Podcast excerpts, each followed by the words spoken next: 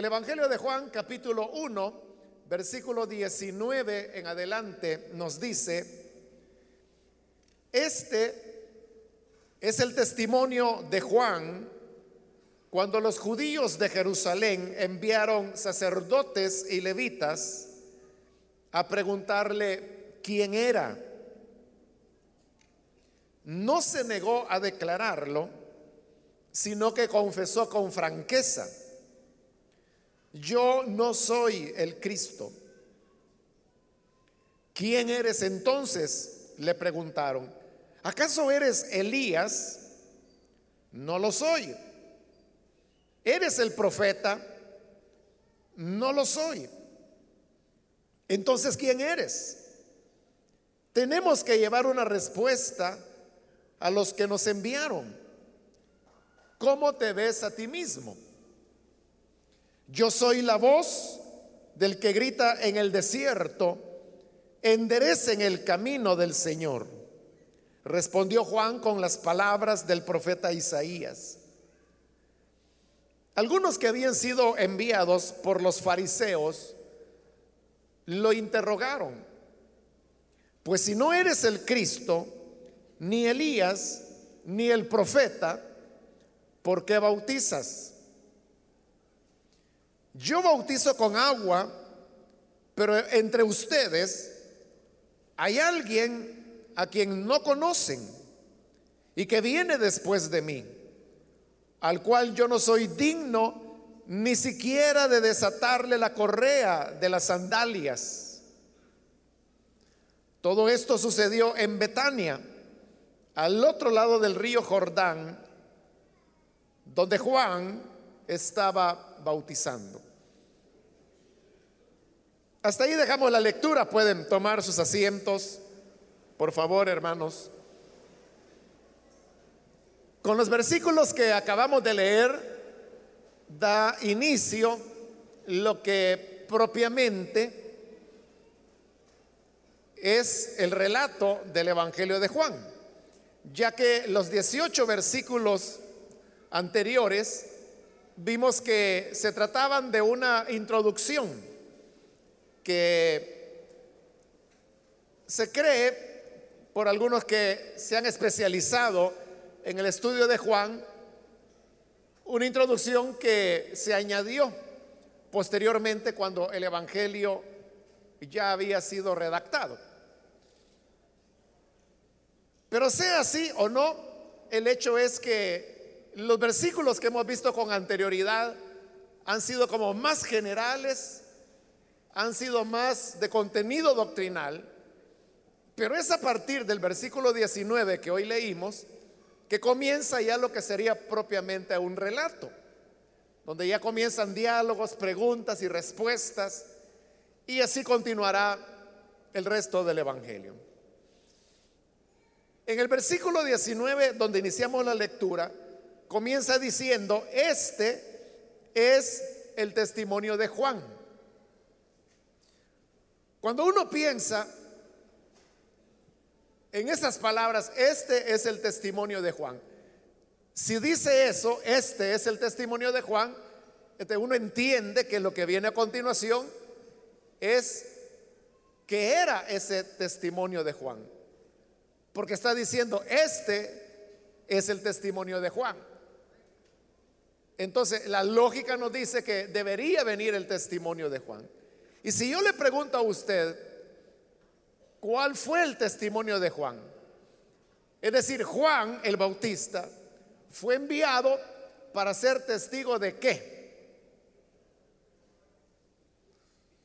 Hay diversas maneras como uno lo puede expresar y quizás por eso usted se queda callado, ¿no? Porque hay diversas maneras como decirlo, pero diversas maneras de decir la, misma realidad. Y es que el testimonio de Juan fue el señalar al Señor Jesús como el Cristo. Entonces vea que es interesante que el Evangelio dice, este es el, testimonio de Juan. Y si estamos diciendo que el testimonio de Juan fue declarar que Jesús era el Cristo, uno esperaría que los versículos que siguen deberían ser versículos en los cuales Juan habla acerca de Jesús. Pero sucede que no es así, no habla acerca de Jesús, sino que más bien habla de quien no era él. En este relato de Juan, acerca del testimonio de Juan el Bautista, el testimonio está dividido en tres días. El primer día es este, en el cual nos encontramos que comienza en el versículo 19. Pero vea usted el versículo 29 ahora. Ahí dice al día siguiente, es decir, ahí sería el segundo día.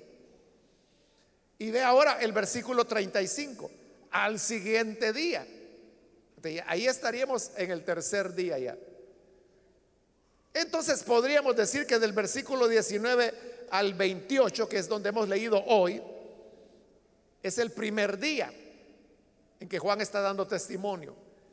Del 29 al 34 es el segundo día y del 35 al 42 es el tercer día ya. Pero cada día Juan da un testimonio diferente. Porque en el primer día, que es lo que hoy hemos leído, Juan no habla de Jesús, sino que habla de Él. Y no está diciendo cosas positivas acerca de Él, sino que solamente está aclarando lo que Él no era. En el segundo día es donde Él sí ya dará testimonio de Jesús. Y en el tercer día lo que hará es que le pide a sus discípulos que sigan a Jesús. Entonces, el testimonio de Juan está dividido en esas tres partes. En la primera parte, Juan dice quién no es él. El segundo día, que es la segunda parte, él da testimonio de Jesús. Dice quién es Jesús. Y el tercer día, que sería la tercera parte, pide a sus seguidores que ahora se conviertan mejor en discípulos de Jesús. Entonces uno podría preguntarse, ¿por qué en ese orden? Sobre todo porque hemos visto que en este versículo 19 se nos dice, este es el testimonio de Juan. Y sucede que no lo va a hacer en ese día, sino que hasta el día siguiente. Entonces, ¿por qué el Evangelio le da más importancia a lo que Juan tiene que decir de sí mismo? Qué lo que tiene que decir acerca de Jesús, lo cual lo deja para el segundo día. La respuesta es, hermanos, lo que ya hemos mencionado con anterioridad desde la introducción que hicimos a este Evangelio de Juan. Y es que una de las preocupaciones que había en la época es que había todavía seguidores de Juan el Bautista, y aquí estamos hablando alrededor del año 90 de la era cristiana, es decir, estamos ya después del año 70, que es cuando Jerusalén fue destruida. Entonces, han pasado ya unos 60 años después que el Señor cumplió su ministerio terrenal. Y para esta época, 60 años después del ministerio de Jesús, todavía había discípulos de Juan que habían exaltado a Juan el Bautista. Y hemos mencionado aspectos como por ejemplo que decían que Juan era la luz, decían que, bueno, habían alabanzas que le cantaban a Juan, habían cantos que le hacían a Juan y por eso es que el Evangelio comienza con un canto para Jesús. Porque lo que el Evangelio busca es contrarrestar esa admiración que por rato se volvía adoración que los discípulos de Juan sentían hacia Juan, aunque éste ya hacía 60 años que había sido decapitado. Entonces, en esa línea de pensamiento, es que para los redactores del Evangelio resultaba más importante quitar las ideas que los seguidores de Juan el Bautista seguían teniendo de él. Entonces lo primero es negar o aclarar las ideas erróneas que habían sobre Juan el Bautista para luego poder presentar el testimonio auténtico de Juan que fue con respecto al Señor Jesús. Entonces, por eso es que estos primeros versículos, o la primera parte, el primer día, está dedicado a decir qué es lo que Juan el Bautista no era. Ahora, siguiendo con el versículo 19, dice, este es el, el testimonio de Juan cuando los judíos de Jerusalén. Esta es la primera vez que en el Evangelio aparece la expresión los judíos. Es la primera de 70 veces que la expresión aparecerá en este Evangelio. A diferencia de los otros tres Evangelios, en donde la expresión los judíos aparece entre cinco a seis veces. Hay una gran diferencia, ¿no? Que los otros evangelios a lo sumo mencionan seis veces la expresión los judíos. Juan lo hace 70 veces. Pero no solo eso, sino que los otros evangelios, usted sabe que están llenos de expresiones en relación a cómo era la cultura y la composición social que había en Israel. Entonces se habla de fariseos, de escribas, de doctores de la ley, de herodianos, de celotes, de publicanos. Pero todas esas expresiones, esas palabras que estoy mencionando, ninguna de ellas aparece en el Evangelio de Juan. Solamente se hace mención de dos cosas que también aparecen en los otros evangelios. Y es la referencia a los sacerdotes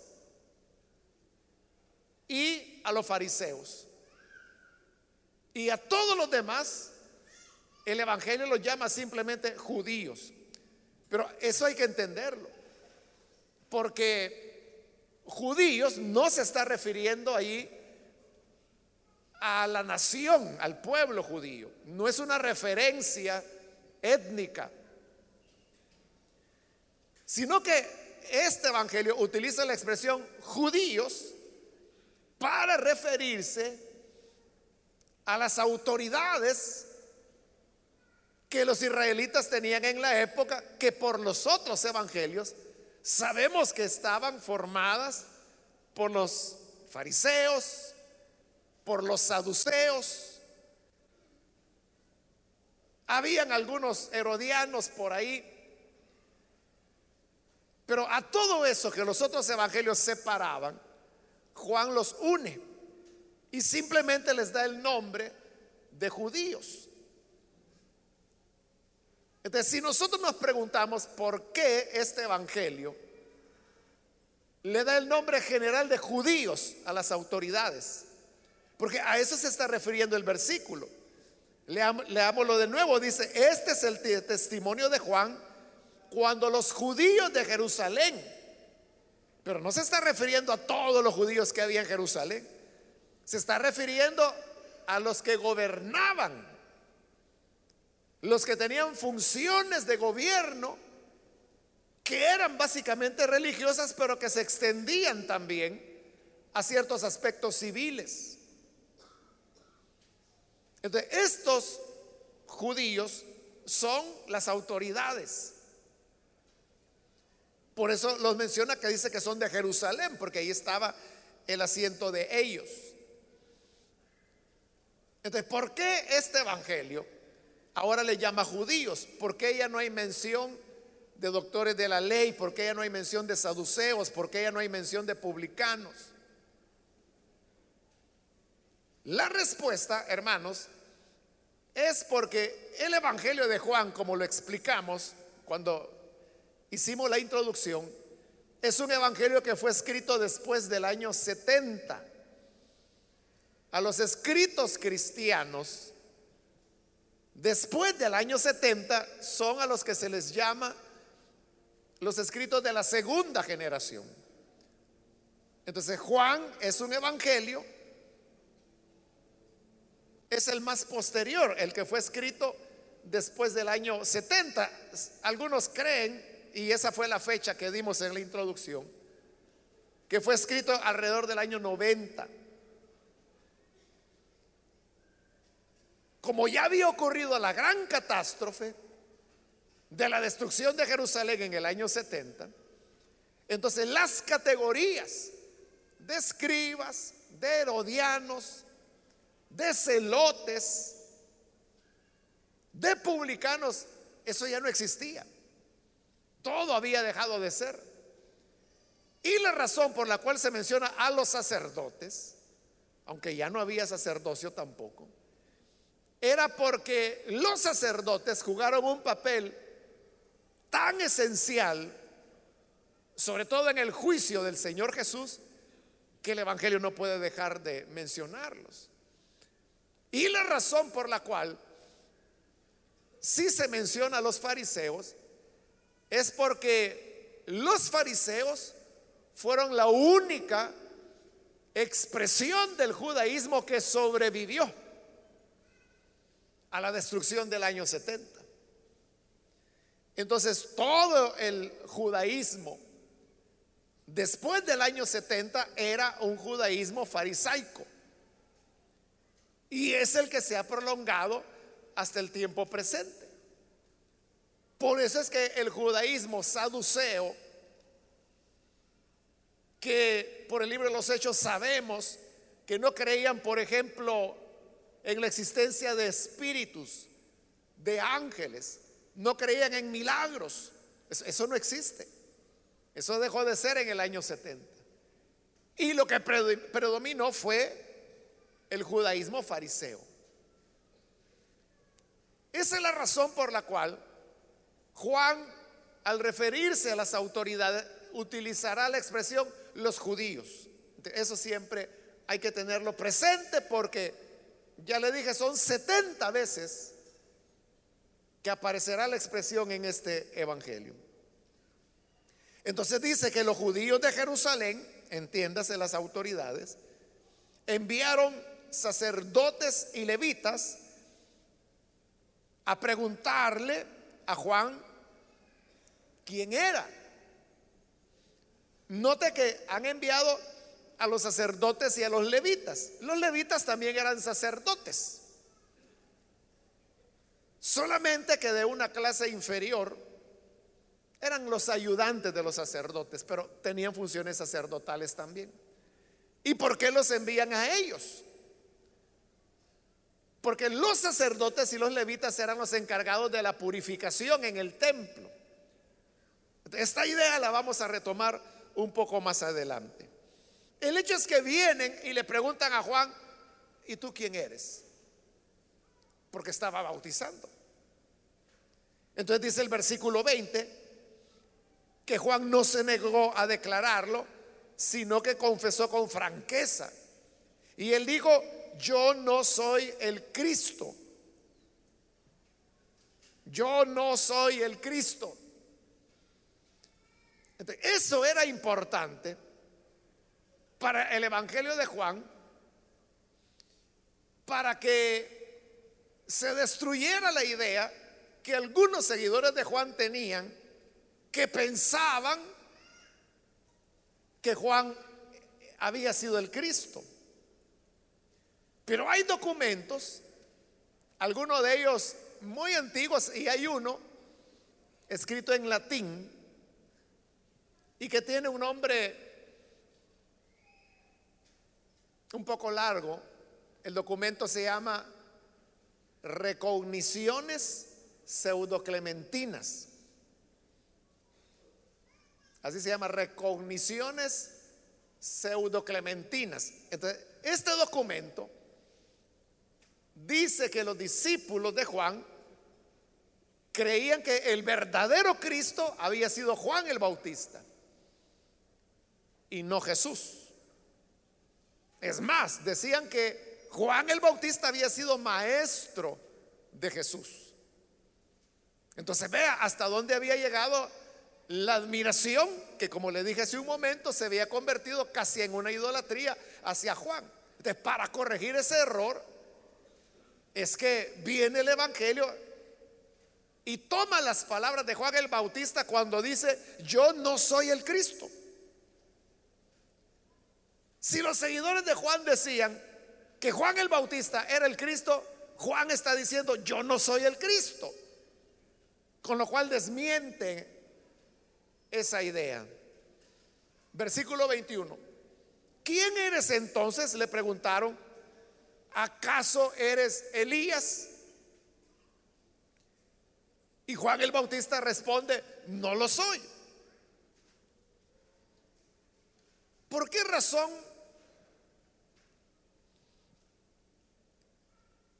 le preguntaban que si él era Elías? La razón es porque en el libro del profeta Malaquías, el Señor anunció a través del profeta que antes que viniera el día del Señor, él habría de enviar a Elías. Entonces, eso creó la expectativa entre los israelitas que antes que el día del Señor apareciera, Elías habría de venir. Entonces vienen y le preguntan, ¿eres tú Elías el que habría de venir? Y él responde, no lo soy. El mismo documento que acabo de mencionar, las recogniciones pseudo-clementinas, también dicen lo mismo, que los discípulos de Juan creían que Juan también era Elías. Y fíjese que es bien interesante que el Evangelio de Juan, aquí lo estamos leyendo, usted puede ver que cuando le preguntan, ¿eres acaso Elías? Juan responde, no lo soy. Juan el Bautista está diciendo, no lo soy, no soy Elías. Pero yo le pregunto a usted, Juan el Bautista, ¿era o no era Elías?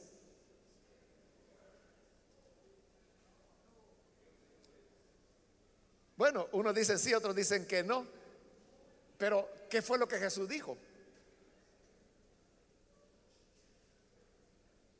Porque un día eso le fueron a preguntar a Jesús. Porque Jesús decía que él era el Cristo. Entonces los discípulos, o sea, no enemigos, los discípulos, dijeron, mira Señor, ¿y cómo es eso que tú dices que eres el Cristo? Entonces, pero la escritura dice que antes que aparezca el Cristo, vendrá Elías. Entonces, ¿dónde está Elías? Y Jesús les dijo, es que Elías ya vino, les dijo. Lo que ocurre es que no lo reconocieron, igual que no reconocían al Cristo. E hicieron con Elías todo lo que quisieron. Y luego dice Jesús, oiga esto, hablando de Juan. O sea, porque cuando él dijo, hicieron con él todo lo que quisieron, entendieron que les estaba hablando de Juan el Bautista. Entonces viene Jesús y les dice esto. Y si lo quieren recibir, Él es Elías que habría de venir. Vean lo que Jesús está diciendo. De Juan el Bautista. Está diciendo, Él es Elías el que habría de venir. Y cuando él decía, no, es que Elías ya vino, lo que pasa es que no creyeron en él, era Juan el Bautista. Jesús está diciendo que Juan el Bautista era Elías. Ahí no se está hablando, hermanos, de una reencarnación, porque no existe la reencarnación. Cuando Malaquías dijo que el Señor enviaría a Elías, no estaba refiriéndose a que el Elías que vivió allá en la época de los reyes habría de venir de nuevo, porque ningún hombre que ya terminó su propósito en la vida, ninguno volverá.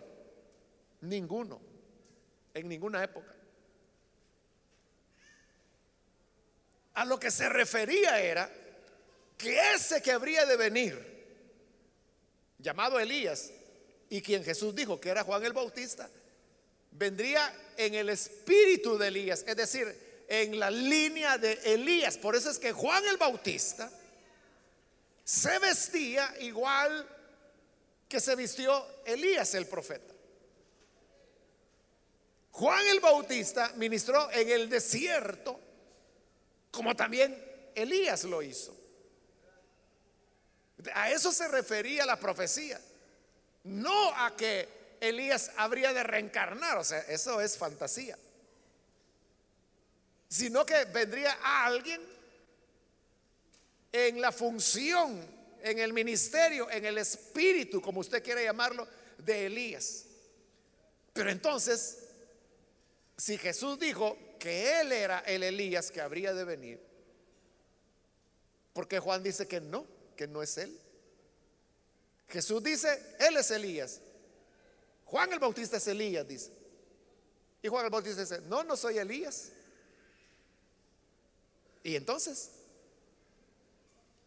fíjese que es interesante que los evangelios de Mateo y de Marcos, esos dos, el evangelio de Mateo y de Marcos son los que enfatizan que Juan era Elías, en palabras del Señor Jesús.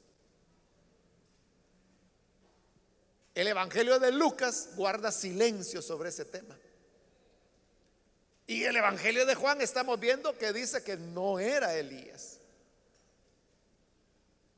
Entonces, ¿cómo está la cuestión ahí? O sea, ¿cómo tenemos que entenderla? Que mientras hay dos evangelios que dicen que sí era Elías, Lucas que se pone neutral porque no dice nada y Juan que dice que no era Elías entonces. Lo que sucede, hermanos, es lo que estoy explicando, que el Evangelio de Juan lo que trataba era de reflejar una idea sensata acerca de quién había sido Juan el Bautista. Y por eso es que dice, no, no soy Juan. ¿Significa eso que Juan nunca dijo que él no era Elías y que Juan, el Evangelio, fabrica la frase para ponerlas en boca del bautista. Puede ser que en algún momento del ministerio de Juan, al principio, él haya dicho esto. Y ahora el Evangelio de Juan lo está enfatizando. Porque recuerde lo que otras veces yo le he dicho, que los evangelios no son libros de historia. Y mucho menos es una biografía de Jesús, nada de eso. Los evangelios son interpretaciones teológicas de lo que Jesús dijo e hizo. Entonces, cada evangelio, por eso es que tenemos cuatro, enfatiza aspectos teológicos diferentes. En el caso de Mateo y Marcos, para los fines teológicos de ellos, les interesaba decir que Juan era Elías, porque de esa manera se respondía a la pregunta que los mismos discípulos le habían hecho a Jesús. O sea, si tú eres el Cristo, ¿cómo queda la profecía de que Elías tendría que venir primero? Esa es una pregunta teológica. Y como los evangelios son expresiones teológicas, responden a la pregunta en las palabras de Jesús cuando Jesús dice, es que Elías ya vino. Y si lo quieren recibir, era Juan el Bautista. Y queda la profecía cumplida y por lo tanto confirmado que Jesús era el Cristo. Pero el Evangelio de Juan está enfrentando retos teológicos diferentes varias décadas después de esos evangelios. Como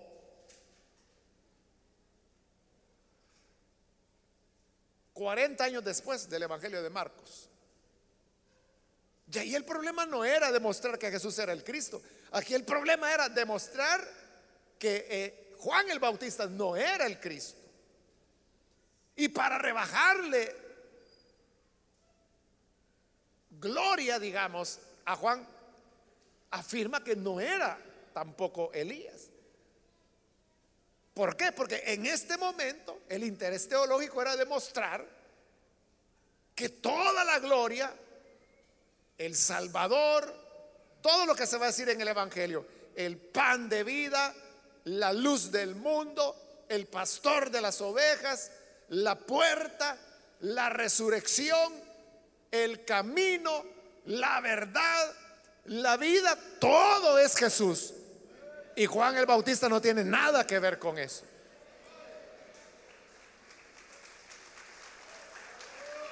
Entonces, como la meta era eso, el exaltamiento del Hijo de Dios, por eso es que teológicamente dicen, no era Elías.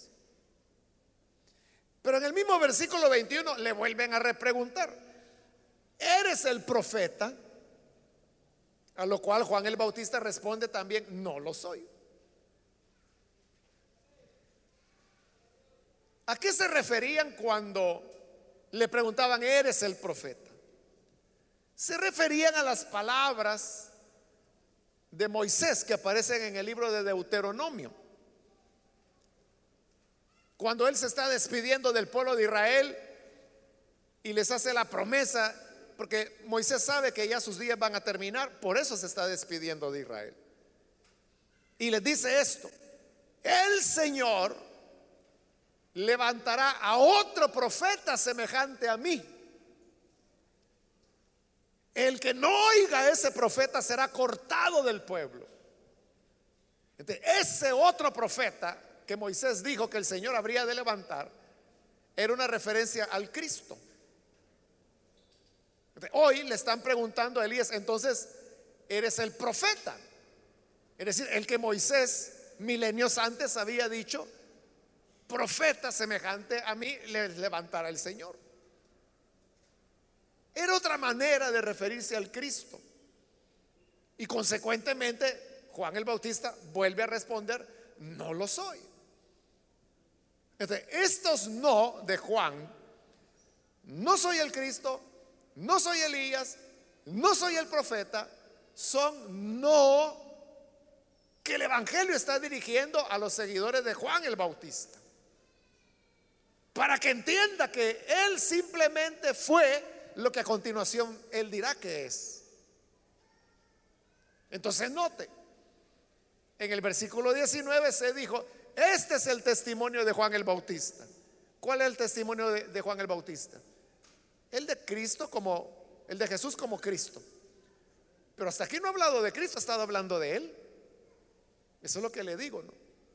Porque para el Evangelio era más importante quitar las ideas erróneas que se tenían sobre Juan el Bautista, para que en el segundo día del testimonio de Juan, ahí sí él ya va a decir claramente quién era el Cristo.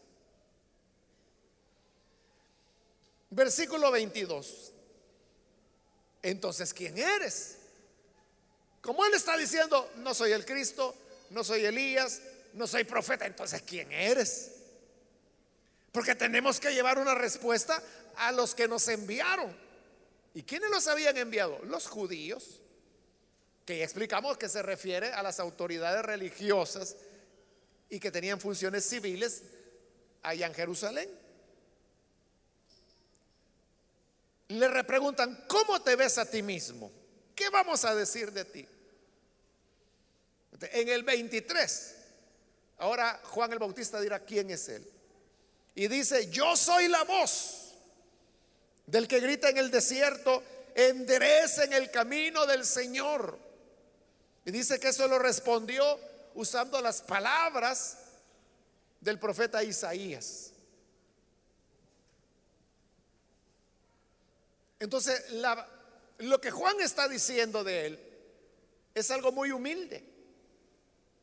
E, él está diciendo, pues, yo ni soy el Cristo, ni soy Elías, ni soy profeta. Solo soy una voz.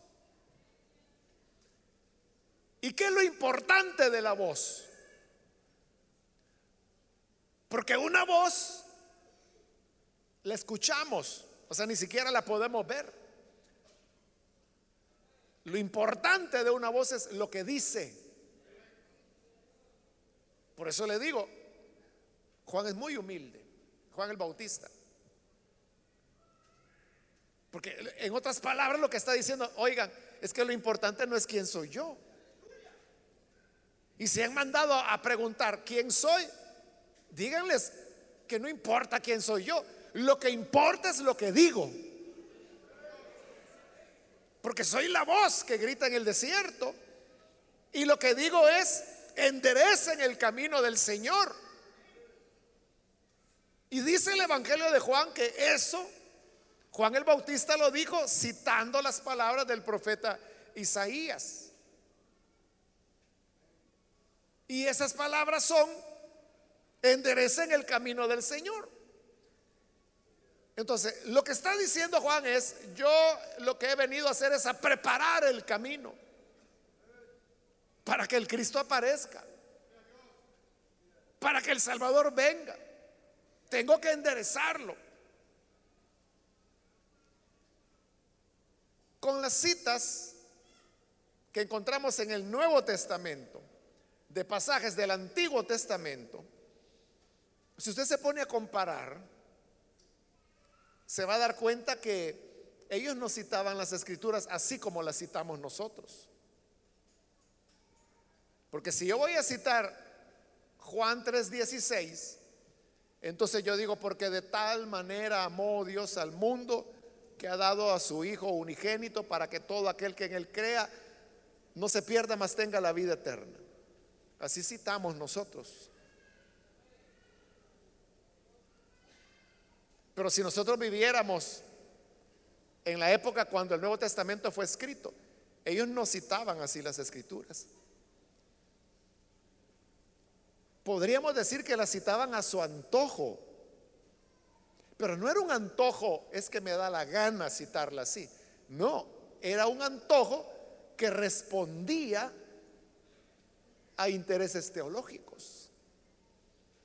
Lo que ocurre es que nosotros no nos tomamos la tarea, hermanos, de comparar cómo se cita en el Nuevo Testamento y cómo dice de verdad en el Antiguo. Y usted se dará cuenta que ellos cambiaban las palabras. Es más, a veces le añadían cosas que no decía el Antiguo Testamento. Y era tomado como escritura. Eso nosotros hoy lo entenderíamos como un fraude. Porque si yo dijera, hermanos, Juan 3:16 dice que solo hay un solo Salvador y ese es Jesús. No, no me va a decir usted, eso no dice la Biblia. O sea, hoy eso no se admite. Pero en esta época sí era admitido y era totalmente correcto. Es decir, lo que ha cambiado es cómo usamos las escrituras. Y prueba de eso usted lo, puede ver, que aquí dice que Juan respondió usando palabras de Isaías. ¿Y cuáles eran esas palabras? Enderecen el camino del Señor.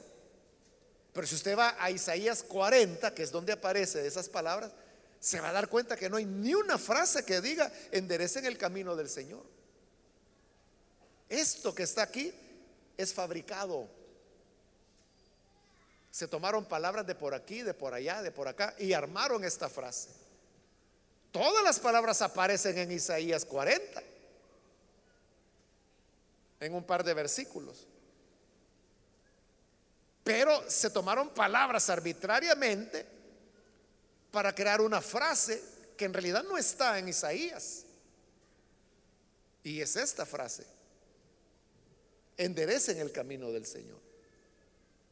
Pero cuando leemos esto, enderecen el camino del Señor, y usted lo compara con Isaías 40, se va a dar cuenta que aunque esta frase no aparece en Isaías, no obstante, sí está reflejando la idea de Isaías. Y eso es lo que les interesaba a ellos. Ellos no estaban tan preocupados como nosotros de ir palabra por palabra, palabra por palabra. y que las citas tienen que ser exactas y que si no las estamos estamos cayendo en maldición porque le quita la palabra, el Señor quitará su nombre del libro de la vida, dice Apocalipsis. Así lo vemos nosotros. Pero ellos no lo veían así. Para ellos esto era totalmente legítimo, era santo, mire, tan correcto era que es parte de la escritura. Tan correcto era citar la escritura de esa manera que nosotros no la aceptamos hoy, que hoy es parte de la Biblia. Entonces, la idea era lo que les interesaba. Entonces, ¿qué es lo que le interesaba a Juan cuando él decía que es la voz que clama en el desierto, enderezada el camino del Señor? Eso es lo que le interesaba. Decir que él era un antecesor del Cristo y que estaba preparando camino, enderezando el camino. Es que el pasaje de Isaías 40, si usted lo lee en su casa, por supuesto, se va a dar cuenta que ahí la idea es que los ángeles iban a preparar el camino para que Israel volviera de la cautividad en Babilonia de regreso a su tierra. Y que por eso había que enderezar el camino.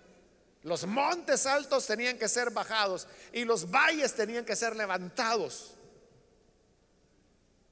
De eso está hablando Isaías. Pero vea cómo mientras allá se habla de ángeles, aquí se está hablando de un hombre que es Juan. Y allá se hablaba de preparar camino para que Israel volviera de la cautividad. Aquí el camino se convirtió para el Señor. Eso, hermanos, para nosotros sería herejía, ¿verdad? O sea, está torciendo la palabra, diríamos nosotros. Pero era, era admitido. Esa era la manera como utilizaban las escrituras. Pablo hace lujo de eso, hermano. Pablo hace se da unas libertades para citar la escritura, para citarla a su manera. Usted agarre cualquier carta de Pablo, quiere Corintios, quiere Romanos, pero cada versículo del Antiguo Testamento que Pablo vaya citando, vaya comparándolo como dice con el Antiguo Testamento. Y verá que Pablo lo cambia, le quita, le pone cosas que se refieren a una cosa, él las aplica a otras diferentes. Así era la manera como ellos utilizaban la escritura. Bien, versículo 24. Algunos que habían sido enviados por los fariseos lo interrogaron. Pues si no eres el Cristo, ni Elías, ni el profeta, ¿por qué bautizas? ese era el punto. Si no eres ni el Cristo, ni eres Elías, ni eres el profeta, ¿por qué bautizas? Hermanos, a nosotros hoy que alguien bautice no nos causa nada. Que nos hayan dicho, fíjese que por allá se fueron unos hermanitos a un río y ahí un hermano bautizó a otras personas que se querían bautizar. Nosotros no, ¿quién, qué, qué? ¿Quién, ¿Quién hizo eso? ¿Quién es el bárbaro que está bautizando? Vamos a preguntarle por qué está bautizando. No lo hacemos, ¿no? O sea, porque para nosotros bautizar es una cosa tan común. Pero ¿por qué aquí si le preguntan? Porque los bautismos que en el Antiguo Testamento se llamaban lavamientos, solamente los podían hacer los sacerdotes y los levitas. Y en el templo. No se podía hacer fuera de ahí. Por eso vimos que los judíos a quienes enviaron fueron a sacerdotes y levitas, porque los sacerdotes y levitas eran los únicos autorizados para poder hacer lavamientos, o sea, bautismos, como se le llama ya en el Nuevo Testamento.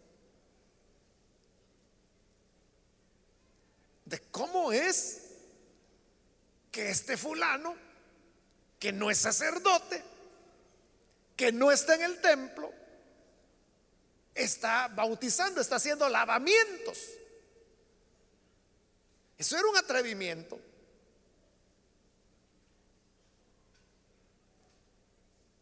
Es algo parecido, hermanos, con dentro del catolicismo romano, por ejemplo, la misa. La misa solamente los sacerdotes la pueden oficiar. No lo puede hacer un, fraile, un monje, porque los frailes y los monjes no son sacerdotes. Es otra categoría. No lo puede hacer un laico, como ellos le llaman, a los que no son sacerdotes. O sea, para ellos eso es algo sagradísimo. En el altar, porque para ellos es altar, no es púlpito, es un altar. Solo el sacerdote puede oficiar. El sacerdote puede tener ayudantes, que pueden ser otros sacerdotes o pueden ser los acólitos o monaguillos, como se le llama. Pero ellos solo están ayudando. Quien oficia es el sacerdote. dentro del catolicismo, que por allá aparezca un católico diciendo que va a celebrar misa, eso no puede ser. O sea, no lo admite. Algo parecido era acá. Entonces, si no eres ni el Cristo, ni Elías, ni el profeta, ¿cómo es que estás bautizando? Y eso era lo tremendo de Juan. Porque lo que Juan hizo fue desafiar el sistema religioso de la época, que se había corrompido, obviamente. Por eso es que vamos a ver al Señor en este Evangelio de Juan dos veces expulsando a los mercaderes del templo. Y ya lo he dicho cuando hemos estudiado otros evangelios, que Jesús los expulsó no porque fueran vendedores, que llegaban al templo para ganarse la vida. No era así la cosa. Esos mercaderes pertenecían a una red de extorsión que manejaban los sacerdotes. Y digo de extorsión porque obligaban a la gente a tener que comprar los productos que ellos vendían. Entonces, el culto en el templo se había convertido en un asalto. Porque, ¿qué decía la ley? La ley decía que si un hombre criaba ovejas, por ejemplo, era pastor de ovejas, él podía entregar ofrendas, diezmos al Señor, trayendo ovejitas. Pero también la ley de Moisés decía que el sacerdote para poder ofrecer un cordero como oveja, perdón, como sacrificio, tenía él que certificar que esa ovejita o ese cordero no fuera tuerto, no tuviera fractura, no tuviera deformidades, no tuviera sarna, es decir, tenía que ser perfecto. Y cuando ya el sacerdote lo aprobaba, ya podía ser ofrecido en sacrificio. Entonces, ¿qué ocurría con los pastores de ovejas cuando querían servir en el templo o ofrecer sus ofrendas en el templo en esta época? Que los sacerdotes decían, ¿a qué vienes? Quiero ofrecer este corderito en acción de gracias a Dios. Tráelo, quiero ver el corderito. Lo examina. No, no, este corderito está mal este no califica, así a Dios no le agrada. Y aunque estuviera bien. Entonces la persona decía, no, pero este cordero cumple las condiciones, no tiene fractura, no tiene sarna, está bien de sus ojos, no tiene ninguna enfermedad. ¿Qué es lo malo que tiene? Yo soy el sacerdote y yo digo, no. Entonces, ¿qué hago? Bueno, véndelo y ve a comprar de los corderitos de los mercaderes que estaban, que era negocio de los sacerdotes. Ellos te van a vender, eso ya están aprobados por nosotros. Entonces, que así el pobre ganadero iba a vender su corderito y lo vendía por 50. Entonces venía a los mercaderes del templo y decía, mire, deme un corderito. Ah, cómo no, aquí está este. Estos están aprobados por el sacerdote. ¿Y cuánto vale? Vale 100. No, pero mire, si yo acabo de vender uno y solo 50 me dieron. Claro, porque ese no está aprobado, pero este está aprobado. Los aprobados por los sacerdotes valen 100. No, pero yo no tengo ese dinero. Pues ve qué haces. Porque si no ofreces tu ofrenda, el sacerdote no te va a bendecir. ¿Y qué hacían? Ellos sabían que los estaban estafando. Pero ¿cómo hacían? Te tenían que pagar. Sabían que era un robo y les daban un cordero quizá inferior al que ellos traían. Pero como ese era el del sistema de extorsión que tenían, ese recibían los sacerdotes. Igual era con el cambio de moneda. La gente podía traer en efectivo porque la ley de Moisés también así lo decía. Que cuando la persona vivía lejos no iba a traer una vaca de dos mil kilómetros de distancia. La vendía ya y el dinero lo traía y lo ofrecía en el templo. Pero cuando llevaban el dinero al templo, el sacerdote le decía, no, no, no, no, no. Ese dinero pagano, eso no entra al templo. Entonces, ¿qué hago? Decía la persona. Ahí están los cambistas de monedas. Ve y ellos te van a cambiar por dinero santo del templo. Entonces iba y le decía, mire, aquí traigo un dólar pagano, pero cámbiamelo por un dólar santo. Ah, ¿cómo no? Le decía el cambista de moneda.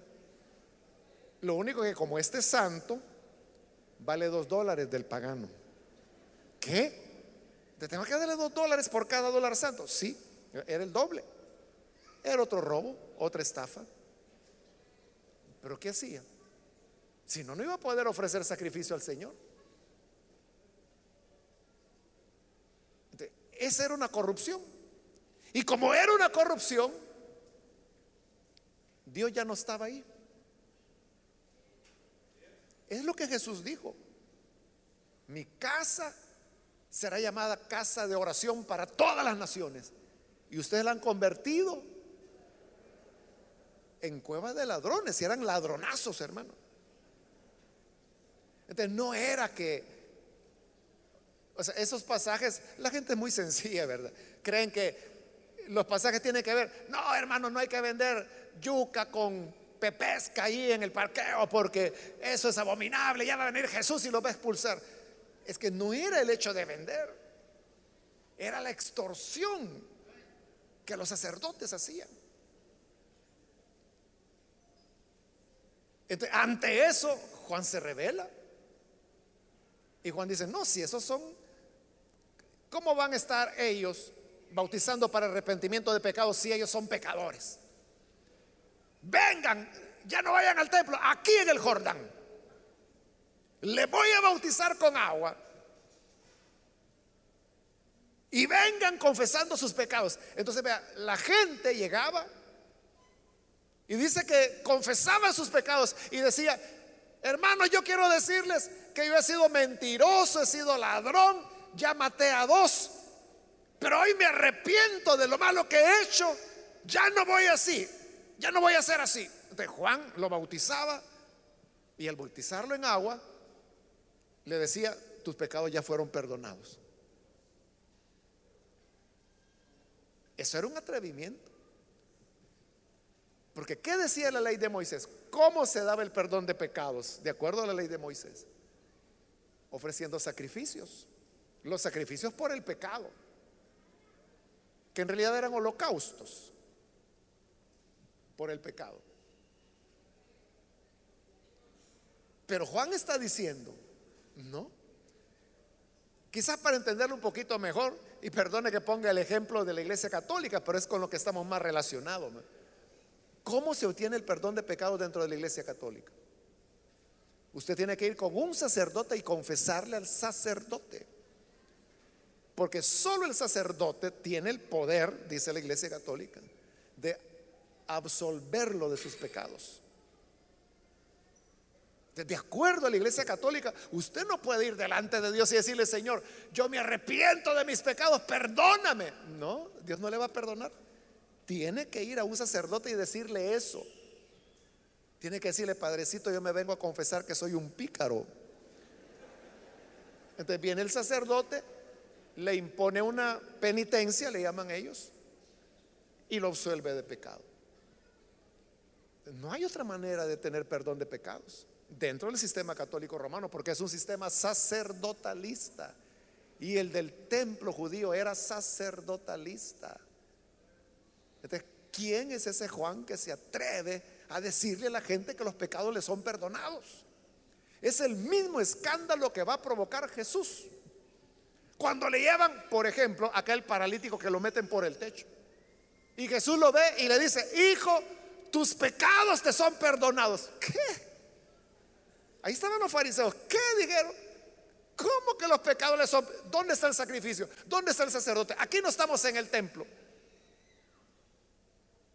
¿Cómo te atreves a decirle que le perdonas pecados y perdonar pecados solo Dios lo puede hacer? Y Dios ya dijo que lo hace en el templo con sacrificios y a través de sacerdotes con todo el sistema de extorsión que ya le mencioné. Que eso Dios no lo había dicho, ellos ellos lo hacían como pecadores que eran. Pero ¿qué les dice Jesús? Ah, entonces no creen que el perdón puede venir directamente de Dios. ¿Qué es más fácil? Decirle a este hombre, tus pecados te son perdonados, o decirle, levántate, toma tu camilla y anda. Pues para que vean que el Hijo del Hombre tiene poder para perdonar pecados, a ti te digo, levántate, toma tu camilla y anda. Y el hombre se levanta y camina.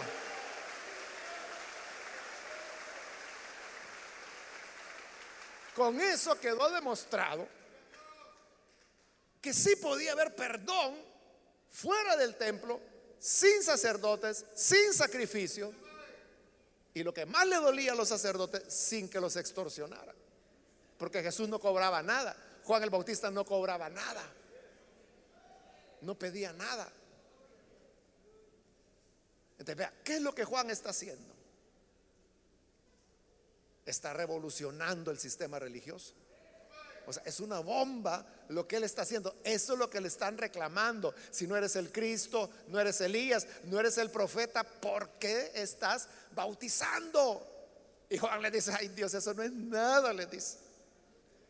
En el 26, yo bautizo con agua. Pero entre ustedes hay alguien a quien no conocen. Se está refiriendo al Cristo. Y que viene detrás de mí lo que yo hago no es nada, porque a ese que viene yo no soy digno ni siquiera de desatarle la correa de las sandalias. Como diciendo, esto que yo estoy haciendo, de bautizar en agua, esto no es nada. Pero viene alguien más grande que yo, que yo no soy digno ni siquiera de desatarle la correa de sus sandalias.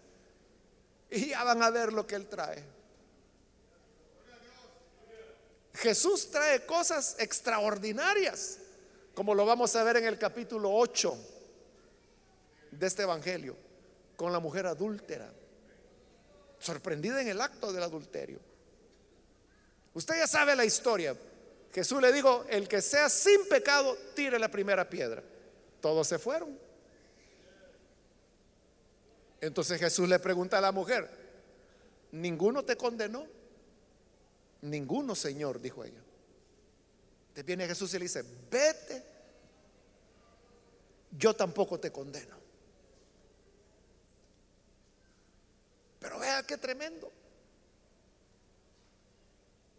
Ella era una adúltera. Había sido sorprendida en el acto mismo, dice la escritura. Es decir, no era que la gente, es que mire, dicen que ella se va por allá, por el, debajo del arbolito, y que ahí llega el fulano.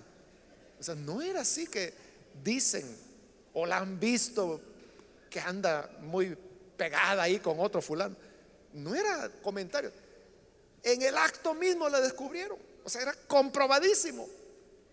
Y es lo que los fariseos que Juan los va a llamar judíos, le dicen, Moisés ordenó que esta mujer hay que matarlas, es pena de muerte.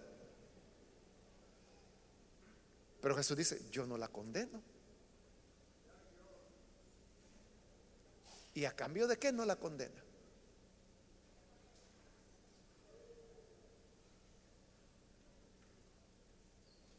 ¿A cambio de qué? O sea, la mujer no ha dicho, me arrepiento. La mujer no ha dicho, jamás lo vuelvo a hacer. Es pura gracia. Por eso es que cuando lleguemos a ese capítulo 8 de Juan y veamos el relato, ese relato de la mujer adúltera, le voy a explicar un poquito de cómo ese relato ha andado rebotando de lugar en lugar, porque ni los cristianos lo aceptaban.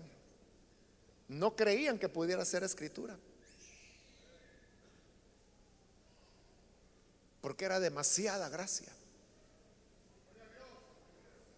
Demasiada gracia. Es como que si viniera, por ponerle, el adulterio era grave entre ellos, pero hoy en día, digamos, viene un miembro de pandillas que es un cruel asesino. Y la policía lo quiere matar. Y viene acá. Pero le decimos, miren señores policías, si ustedes no han matado nunca, mátenlo. El que nunca haya matado, que dé el primer tiro. Y se van los policías. Y cuando ya se van, se queda solo el pandillero. Y viene usted o vengo yo y le decimos, mira, nosotros tampoco te condenamos. Vete tranquilo. ¿Qué diría usted? ¿Cómo que se va a ir tranquilo ese asesino? ¿Cómo que así nomás? Usted sabe que hay hermanos que no aceptan que Cristo pueda cambiar a un miembro de pandilla. Por ahí vi una persona que se estaba quejando, se quejó conmigo diciéndome de que hay una hermana diaconisa que tiene tatuajes y que entonces eso es un mal ejemplo, dice. Y entonces en quién hemos creído.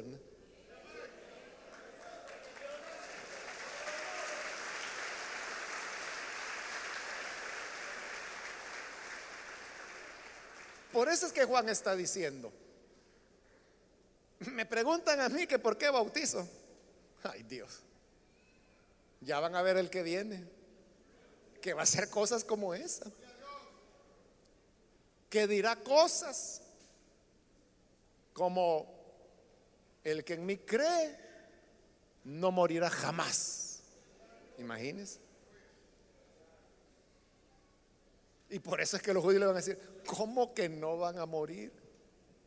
Si Abraham murió y nuestros padres murieron y tú dices, el que cree en mí no morirá jamás.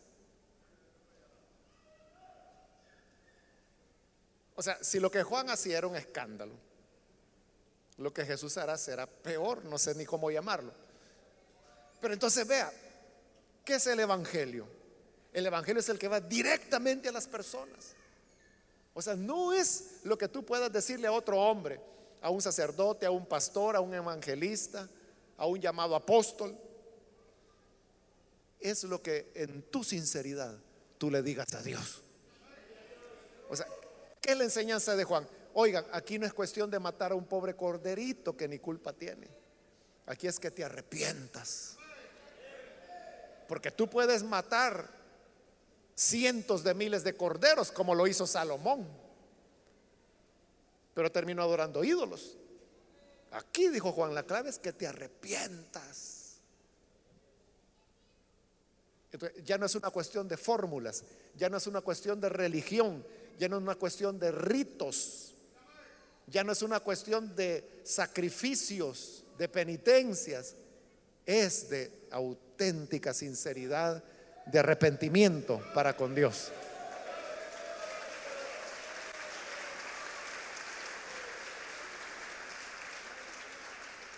Y termino, hermanos, con el versículo 28. Todo esto sucedió en Betania, al otro lado del río Jordán, donde Juan estaba bautizando. Solo termino aclarándole que esta Betania que se menciona aquí no es la Betania donde vivía Lázaro, María y Marta, que quedaba muy cerca de Jerusalén. Aquí dice bien claro que estaba al otro lado del río Jordán. Eso se llama Transjordania, precisamente por eso, porque está del otro lado del Jordán, Transjordania. Era otra Betania de la cual no hay rastros, no se ha podido descubrir rastros hasta el día de hoy. Entonces, no confundirlo, aquí no está hablando de Betania, que será como el hogar adoptivo del Señor Jesús. Entonces termino ya, hermanos, solamente reafirmando lo que dije. No hay ceremonia, no hay agua, no hay aceite, no hay hojas, no hay sal, no hay incienso, no hay mantos que puedan quitarte el pecado. Solamente un arrepentimiento de corazón para con Dios. Amén. Vamos a orar, vamos a cerrar nuestros ojos. Padre, gracias, porque tú eres grande en misericordia y has venido a mostrar tu gracia. Esa gracia, Señor, que nos enseña que no es por méritos, no es por sacrificios, ceremonias que podamos hacer, sino que es tan solo por la inmensa misericordia que tú, Señor, muestras para con los que se humillan y con corazón sincero ofrecen su arrepentimiento a ti. A los que así lo hacen aquí en este lugar, a través de la televisión y a través de la radio, llega hasta ellos para cambiarlos, para perdonarles y para hacerles nuevas criaturas. En el nombre de Jesús nuestro Señor lo pedimos. Amén y amén.